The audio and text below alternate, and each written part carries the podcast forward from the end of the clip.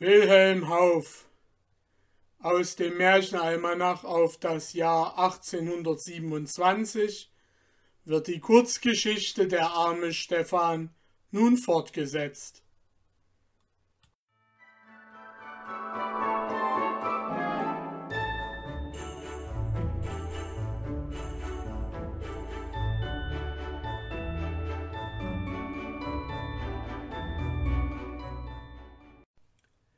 Lange war kein solcher Tag über der alten Hohlgasse aufgegangen. Es schien, als ob heute alles ehemalige erstorbene Leben derselben auf einmal wieder aufgehen wolle. Den ganzen Morgen war ein Hin- und Herrennen, ein Fragen und Erzählen, besonders ein Drängen um Antons Haus gewesen. Bald ließ sich ein lauter Jubel hören, bald schienen im Innern der Hütten allerlei Vorkehrungen getroffen zu werden. Während die ganze übrige Hauptstadt heute ausgeleert war, weil alles zur Kirchweihe eines benachbarten Dorfes strömte, hätte man aus den Anstalten, die in diesem Winkel getroffen wurden, vermuten können, die Leute wollen hier ihre besondere Kirchweihe feiern. Tischer aller Art waren an den Häusern hinab zusammengerückt, Bänke, Stühle, Kisten, Balken mussten zu Sitzen dienen. Aus einigen Küchenfenstern sah man helle Freudenfeuer schimmern, die Mädchen trugen Brotkörbe, die Burschen schleppten Bierkrüge und zogen Weinfässchen daher. Die Kinder sangen Lieder und alte Leute sehen von den Fenstern herab oder vor den Häusern mit begierigen Augen auf die Vorbereitungen hin. Um die Tische bemühten sich unter anderem auch zwei Personen, welche vorzüglich das Zeremonienmeisteramt übernommen zu haben den Anschein gaben. Sie besprachen sich von Zeit zu Zeit, gaben den anderen Aufträge und deckten selbst die Tische. Es war eine rüstige, ziemlich bejahrte und korpulente Frau, gewöhnlich nur die Eibisch Margaret genannt, weil das Sammeln und Trocknen dieses Tees ihr hauptsächlicher Nahrungszweig war, und andernteils ein schwarzbärtiger, untersetzter Mann, der seine rote Mütze bis auf die finstern Augenbrauen herabgerückt hatte. Dieser hieß allgemein der Meisenbaron, weil er sich für einen polnischen Baron ausgab, obgleich er dafür keinen anderen Beweis als diesen Titel selbst hatte, und sein Leben durch Vogelfang, besonders durch Abrichtung von Kanarienvögeln und Blaumeisen erhielt. Ihr macht doch immer dasselbe Gesicht, Baron, sagte zu ihm die Eibischfrau. Wundert ihr euch denn gar nicht über alles das? Und des braunen Antons inkapables Glück? Es ist zu wundern, erwiderte der Polack, ruhig fortschneidend an einem Hammelbraten. Welt ist Welt, heute so, morgen anders.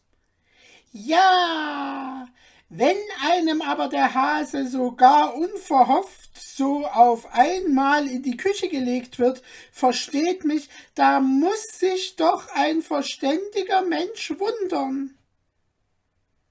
Der Küchenmeister schüttelte phlegmatisch den Kopf.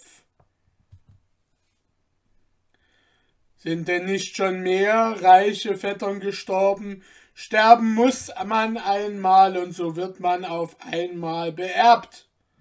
Wie soll's anders kommen als auf einmal? Dass man aber vorher gar nichts von einem solchen Vetter gehört hat? War nicht der Mühe wert, versetzte er, solange der Mann lebte. Seit er gestorben ist und etwas hinterlassen hat, haben die Erben eher was von ihm zu sagen. Geht, sagte Margaret. Ich habe wohl fünfzig Vettern und rede von allen und werde kaum einen beerben. Denn der Unterzoller hustet schon sieben Jahre und wird noch auf mein Grab husten.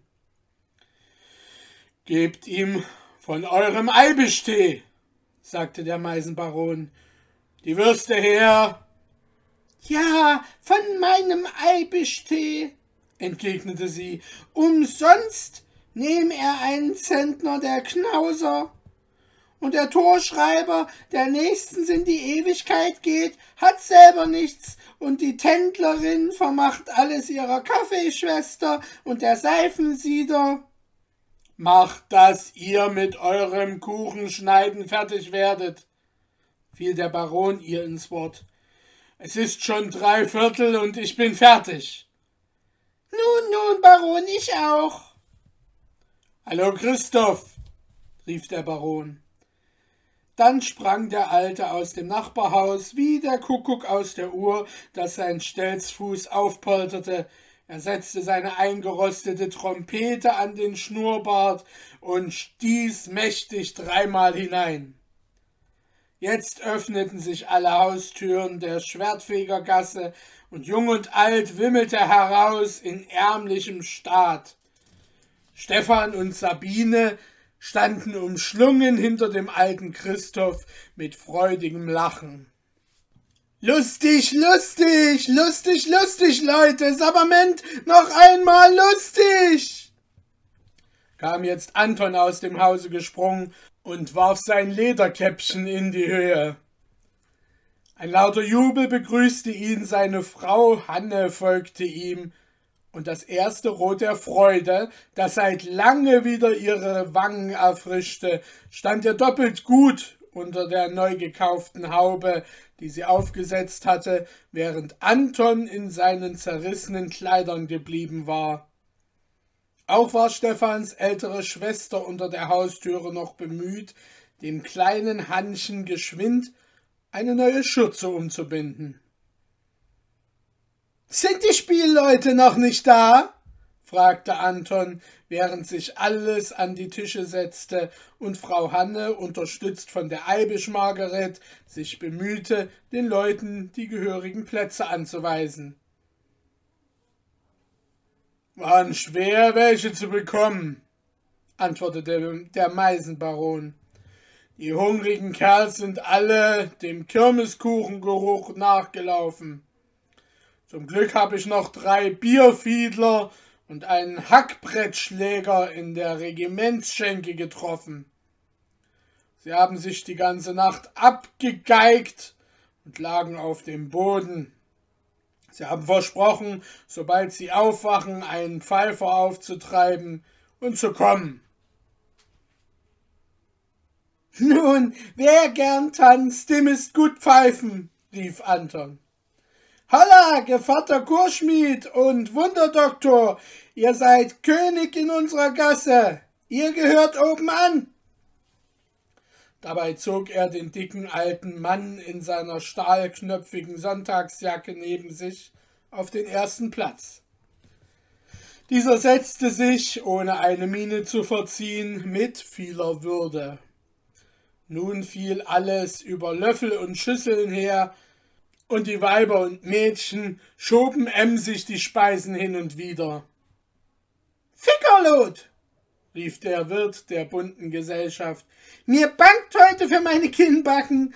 Die Maschine ist etwas außer Übung bekommen und muss heute was leisten in einer Hauptaffäre. Denn nachdem das Gehwerk so lange gestanden hat und nun der Bach auf einmal wieder läuft, ist's billig, dass ich das Versäumte hereinhole. Bummelig, sagte der Meisenbaron, gemächlich den Schnurrbart abwischend. Eins nach dem andern kann man Wunder tun.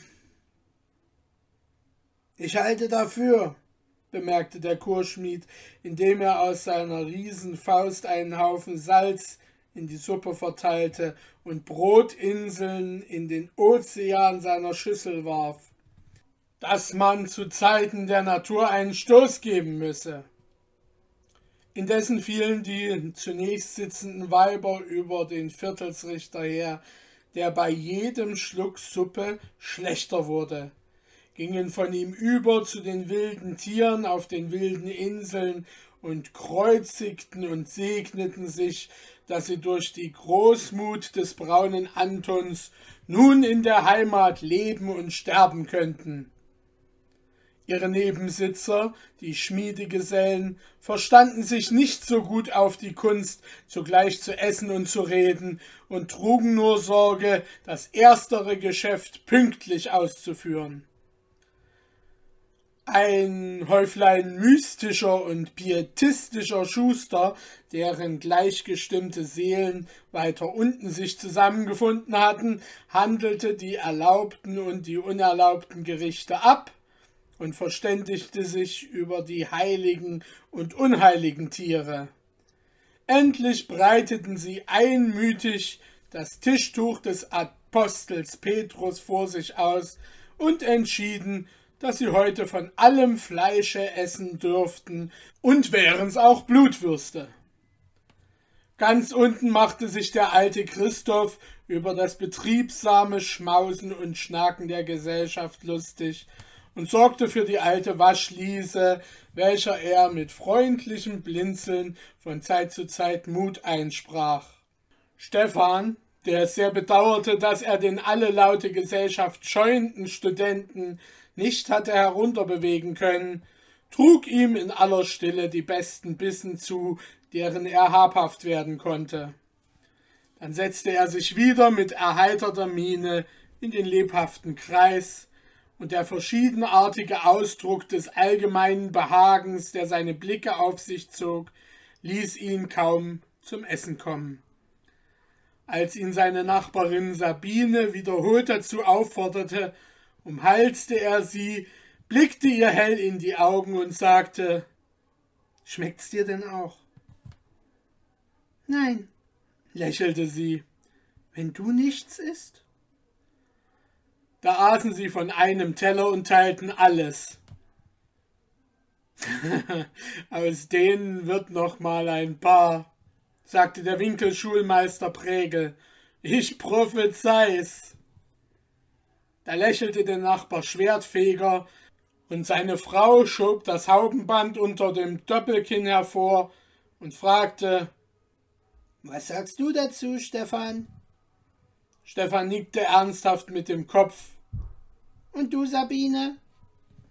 Diese ward hochrot, eine große Träne entfiel ihrem Auge, und schnell war sie aufgesprungen und zur Haustüre hinein.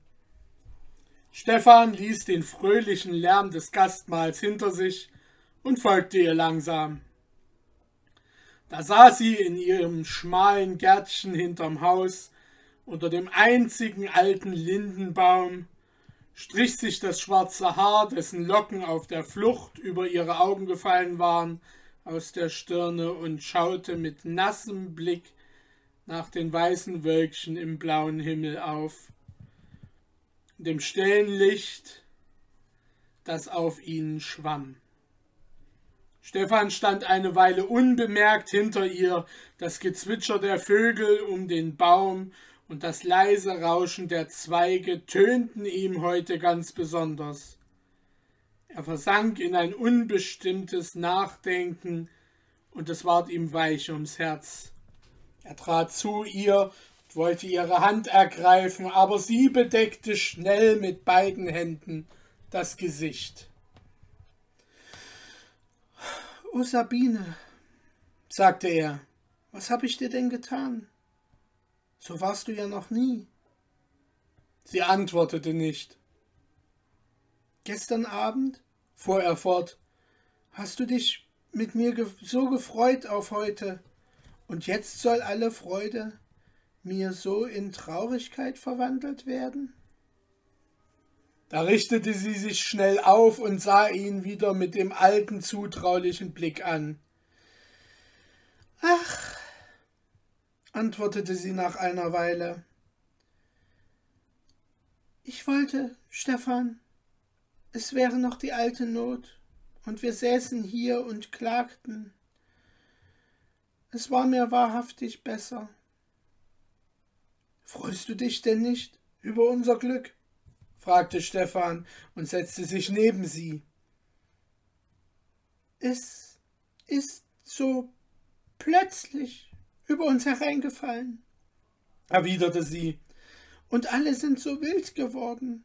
Höre nur da draußen den Wüstenlärm. Und du, oh, wie warst du sonst so still und ernst, Stefan, und jetzt schaust du immer so unruhig herum. Auch fürchte ich den weißen Mann, wenn er nun auf einmal käme und das ganze Blendwerk zunichte machte. Ich weiß ja so nicht, um was du dich an ihn verkauft hast. Sabine, rief Stefan unwillig, ich habe mich nicht verkauft, und der weiße Mann ist besser und stärker als die Menschen sind. Ich habe mit ihm zwar nicht gesprochen, aber er hat mir geholfen. Ich darf dir's nur jetzt nicht sagen, doch kann ich dich vielleicht bald zu ihm führen, und dann wirst du es ihm abbitten, dass du deinem Wohltäter Unrecht getan hast. Bei den letzten Worten wischte er ihr sanft die Tränen aus den Augen. Ja, Stefan, sagte sie mit lieblicher, kindlich heller Stimme, indem sie mit ihm aufstand und ihm die Hand reichte. Ich glaube dir wieder. Verzeihst du mir? Gute, rief Stefan, und Freude leuchtete ihm aus den Augen. Aber komm, wir wollen wieder still zurück, sonst kommen sie in Unruhe. Während sie durchs Haus gingen, tönte ihnen schon die Musik entgegen, und jetzt schien hier erst das rechte Leben aufgegangen. Alles aß und trank und plauderte und winkte sich zu nach dem Takte. Als die Musikanten eine Pause machten, rief der Schuhflicker, nachdem er ein volles Glas in langen Zügen die Kehle hinuntergegossen hatte. So bin ich einmal, liebe Brüder und Gevatterleute, denn seht, wenn wir schon alle im Ganzen derselben Leibesgestalt sind, so bedient sich doch jeder seines Leibes nach eigener Weise. Jeder hat etwas an sich, auf das er besonders hält und wofür eigentlich der ganze übrige Leib da ist. So hat der Viertel des Richter seine Nase, trägt er sie nicht überall voraus, streckt er sie nicht überall hinein, müssen nicht alle Augenblick die Finger nachsehen, ob sie noch in gehörigem Stand und Lage ist? Mit dieser Nase und ihren Bewegungen drückt er sein ganzes Gemüt aus und füttert sie das ganze Jahr mit Spaniol. Der Meisenbaron da hat sich dafür ganz seinem Backen und Schnurrbart ergeben. Er rasiert ihn und kämmt ihn nach dem Richtscheit, und immer sorgt er, sein ganzes Gesicht so zu stellen, dass es zum Bart passt. Warum würde er sonst wohl die Stirne so runzeln, die Augenbrauen herabziehen und die Lippen an die Nase drücken? Der Meisenbaron schien des Gelächters nicht zu achten und strich schweigend seinen Bart. Ihr Gevatter Sackzeichner und Schul Winkelschulmeister, fuhr Anton fort, lebt eigentlich bloß für euren Zopf. Wenn ihr über die Straße geht, tretet ihr ganz leise auf, damit der Zopf nicht erschüttert wird. Die ganz, der ganze Kopf muss sich bücken, um die Haarstange zu schonen, der Rücken muss sich höher hinaufziehen, damit sie bequemer aufliege, und das Gesicht kehrt ihr immer zur Erde, auf dass nur der Zopf besser ins Licht trete. Ja, ich behaupte, eure Augen schauen nicht aus dem Kopf, sondern nach innen und durch den Kopf durch, was hinten der Zopf macht. Der Schulmeister fuhr mit seinem Haupt etwas ärgerlich auf, als aber dadurch der Zopf auf die Seite geworfen wurde, nahm er ihn sachte mit zwei Fingern und legte ihn auf den Kragen wieder zurecht. Während alles lachte, beschloss Anton. So geht's auch mir. Ich muss mich für meine Gurgel aufopfern. Entweder will sie getrunken haben oder gesungen. Am liebsten versteht sich beides. Hierauf stürzte er den Becher wieder und sang ich halte nicht dafür, dass der Soldat sei gut, der nicht ein Sänger ist und kann das resolut. Nun, kennt ihr's nicht? fuhr er die Musikanten an. Sie schüttelten den Kopf. Aber das, trink ich Wein, so verderb ich, trink ich Wasser, so sterb ich. Sie schüttelten wieder, in dem ging Pregel, der Schulmeister, vorbei, der beleidigt nach Hause gehen wollte. He, sagte Anton und hielt ihn bei der Hand fest.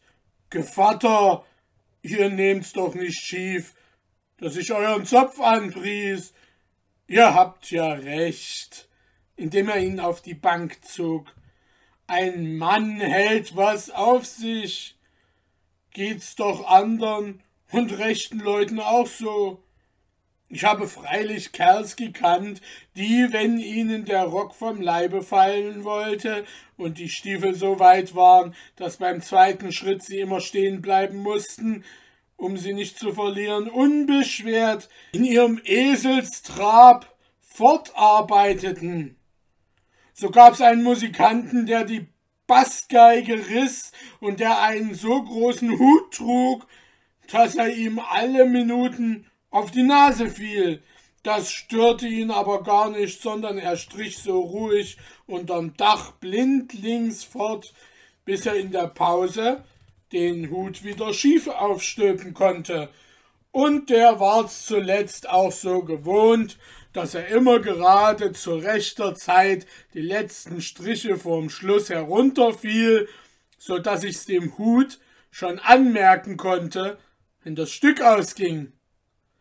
Aber bei einem tüchtigen Mann ist's anders, und ich sage euch, mein General hat einmal nur deswegen eine Schlacht verloren, weil ihm sein neuer Rock unbequem saß. Da lachte ihm wieder die Gesellschaft zu und Pregel mit, und alles rückte näher herauf, seine Späße zu hören. Ausgenommen die frommen Schuster, die einander, schon warm vom Wein, ihre Erweckungsgeschichte zum siebenten Mal wiedererzählten. So recht, Leute! jauchzte Anton und stieß mit allen an, indem die Spielleute einen Tusch machten. Nur lustig, fix, vigilant! Ich bin heute wieder im Gleise, bin der Alte, was einem ist geboren an, dasselbig er nicht lassen kann. Denn es ist einmal wahr und gewiss, es säß ein Frosch auf einem Kies, so hüpft er lieber in den Bach, Natur und Gewohnheit lässt nicht nach. Geld, Stefan, ich hätt's aber auch wissen sollen, je größer die Not, je näher Gott. Wenn Pharao die Ziegel doppelt und selbst das Volk zur Arbeit stoppelt, gemeiniglich um selbe Zeit, sagt man, dass Moses sei nicht weit. Pharao, Kameraden, das ist der Viertelsrichter. Und wer der Moses ist? Stefan, das weißt du. So ward der Schuhflicker immer lustiger und ausgelassener, trank, sang und scherzte, bis es dunkelte. Schon zogen sich die Weiber in die Häuser zurück, und Frau Hanne schüttete ihnen noch Fleisch und Kuchen in die Schürze, aber die Männer zechten noch mit Anton. Man erzählte sich alte Jugendstreiche, neckte sich, schalt die Obrigkeit, und dem Schuhflicker fiel ein altes Lied nach dem andern ein. Dazwischen schalmeiten die Spielleute, bis der Abend zur Nacht ergraute und die Teiglichter im Luftzug tief herabbrannten. Auf einmal, während die Zechgesellen gerade mitten in einem lauten Trinklied jubelten, rief einer von den erweckten Schustern unten am Tisch Polizei. Der Viertelsrichter kommt mit der Wache. Und die frommen Brüder griffen schleunig nach ihren dreieckigen Hüten und machten sich davon. Kanonen und Patronen, wer kommt? Schrie Anton und erhob sich wild, als der Viertelsrichter, der von der Kirchweihe erhitzt zurückgekommen und jetzt der Wache vorgeeilt war, schon dicht vor, vor ihm stand. Du bist's, Brüderchen? rief nun der Schuhflicker bitter, fasste ihn mit Gewalt in die Arme, küsste ihn heftig und drückte ihm die Zähne in die Backen. Nicht wahr? Wer deines Herzens Unmut Gold, kein armer leer von dir gehen sollt. Stultus und der grobe Stolz wachsen an einem gleichen Holz. Aber wenn Neid brennte wie das Feuer, wär das Holz nicht halb so teuer. Der Viertelsrichter sträubte sich wütend, aber Anton umfasste ihn noch fester und rief Geld, Herzensfreundchen, ein kleiner Dieb an Geigen muss, vom Großen nimmt man Pfennigbuß. Jetzt ließ er ihn los. Verdammter Hexenmeister! schrie der Richter. Ist's nicht genug, dass du mir gestern ein Blendwerk vorgemacht hast? Musst du auch die ganze Kasse alarmieren? Wo hast du das Geld zu diesem Teufelsleben gestohlen und mich zu misshandeln?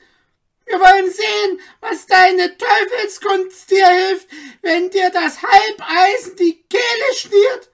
Wache her, packt ihn, es muss alles an den Tag, so wahr ich hier stehe. Du musst noch an den Galgen. Anton schäumte vor Wut und ergriff ein Messer. Die Kameraden wollten ihn zurückhalten und für ihn bitten. Stefan warf sich auf die Knie und flehte zum Vater und zum Richter.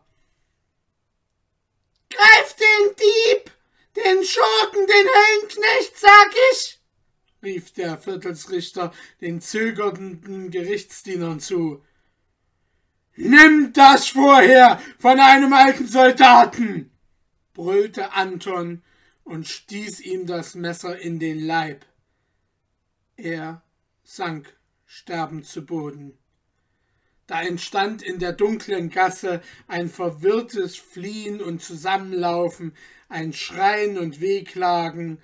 Anton gab seine gelähmten Arme den bindenden Gerichtsdienern hin, er ward abgeführt und der blutige Leichnam des Richters fortgetragen.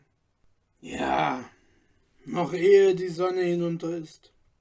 Armes Würmlein, muss dein gottloser Vater hängen, sagte der alte Kerkermeister mit seiner gedämpften Stimme während er den, in den dunklen Gewölben dem zitternden Stephan die feuchten steinernen Treppen hinab mit seiner Laterne vorleuchtete. Sein Glück, dass er alles gleich gestanden hat, er wäre sonst gefoltert worden, so darf er auch ohne Halseisen und Fesseln in seinem Loch auf und ab gehen. Nimm dich in Acht, dass du hier nicht fällst, hier ist das Gitter in den Schlangenturm. Du kämst nicht lebendig hinunter. Es geht zweihundert Fuß tief. Komm her, weine nicht. Da zur Seite ist die Tür, da wirst du ihn jetzt gleich sehen. Hm, ich glaube, er singt gar. Ei, du Leichtsinn hub er wieder an, ein wenig stillstehend im Gange und lauschend, während aus der nahen Wand folgende Töne schalten. Galgen, o oh Galgen, du hölzerner Xell, deine drei, drei Beine laufen so schnell mit mir in den Wind. Es ward schauerlich still. Der Alte schüttelte murmelnd den Kopf, trat vor die gewaltige eiserne Tür, setzte seine rasselnden Schlüssel ein, drückte und hob und öffnete mit Krachen die Tür. Dann zog er den Knaben hinein, hob die Laterne in die Höhe, und in das finstere Gefängnis hineinleuchtend sagte er Geh vor zu ihm, mach's aber kurz, denn es hilft doch nichts. Ich will hier unter der Türe warten. Er stellte seine Laterne auf die Stufe und Stefan wankte hinab.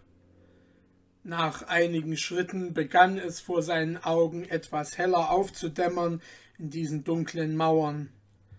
Unter einem matten Schein, der aus einer hohen Deckenöffnung fiel, sah er seinen Vater sitzen auf einem niedrigen Stein, beide Fäuste auf die Knie gestemmt, mit vorhängendem Kopf. Lange sah er den Sohn mit stieren Augen an.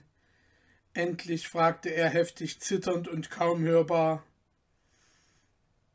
Was willst du? Dich befreien, flüsterte Stefan weinend an seinem Halse und fuhr mit ängstlicher Hast fort. Derselbe, von dem ich dir das Geld gebracht, hat mir diese Handschuhe gegeben. Zieh diesen an deine linke Hand. Ich ziehe dann den linken an meine rechte. So bekommst du meine Gestalt, ich dein Aussehen. Dann gehst du mit dem Schließer hinaus und wenn du in Sicherheit bist, zieh den Handschuh wieder ab. So kriegen wir beide wieder unser rechtes Aussehen. Du bist gerettet und mir werden sie nichts tun. Was sagst du? fragte der Vater nach einer Pause, immer wie im Traum vor sich hinstierend. Stefan wiederholte seine Bitte, sagte bebend das Nämliche zum dritten und vierten Mal. Aber der Vater schüttelte finster den Kopf und langsam stöhnend sagte er Geh, lass mich allein. Als aber der Jammer und die Angst dem Sohn immer beweglichere Worte eingaben, nahm er ihn in die Arme mit Schluchzen. Ich denke, mein Stündlein hat geschlagen, und nun soll wieder an mir Sünder ein Wunder geschehen. In Freiheit soll ich? Frei hätte ich sterben mögen und lieber den bittersten Tod, aber Nein, lass mich.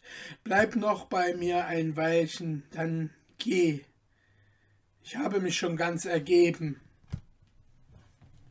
Nun saß er ruhig und der Sohn lag in seinem Schoß. Sie schwiegen einige Augenblicke. Grüße die Mutter, sagte Anton in tiefen Gedanken.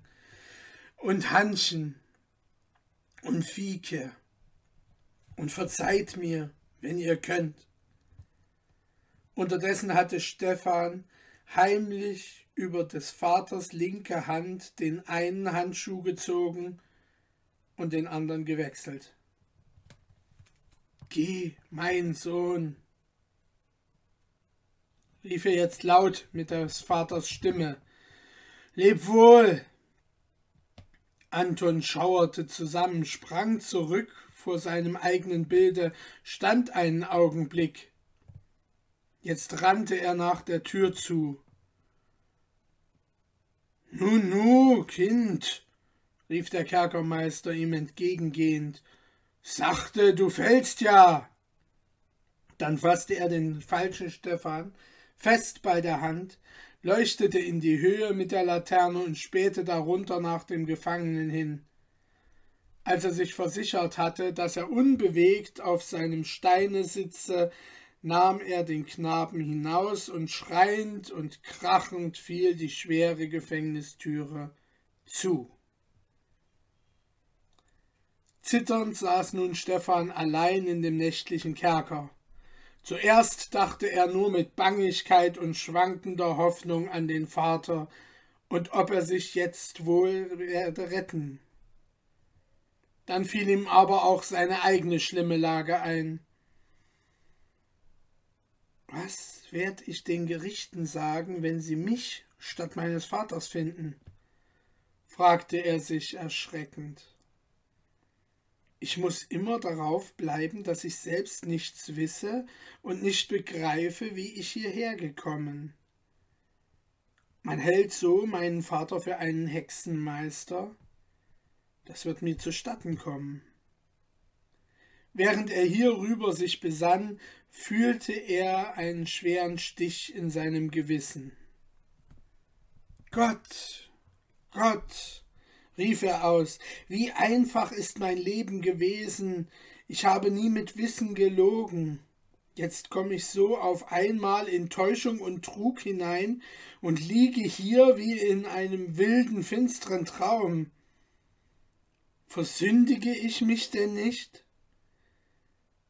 Wie, wenn der weiße Mann und sein Zwerg doch böse Wesen wären, und hätten mich nun in ein Netz des Verderbens hineingelockt. Nein, nein, das will ich nicht glauben, das kann nicht sein. Hat mir denn der Zwerg selbst von den Handschuhen abgeraten und nur nachgegeben, als er meine große Angst sah und wie ich nichts wissen wollte, als dem Vater zu helfen? Und Gottlob, ihm ist geholfen. Muß ich auch sterben, so hab ich doch meinen Vater gerettet. Und ich büße meine Sünden. Aber es ward ihm immer trüber und bänger, und er konnte kaum mehr recht denken. Himmel, sprach er mit Entsetzen zu sich, wenn nun der Vater vergäße, den Handschuh abzuziehen, und ich behielte sein Aussehen, und sie kämen mich zu holen, und führten mich zum Hochgericht, und ich müsste den schrecklichen Tod leiden.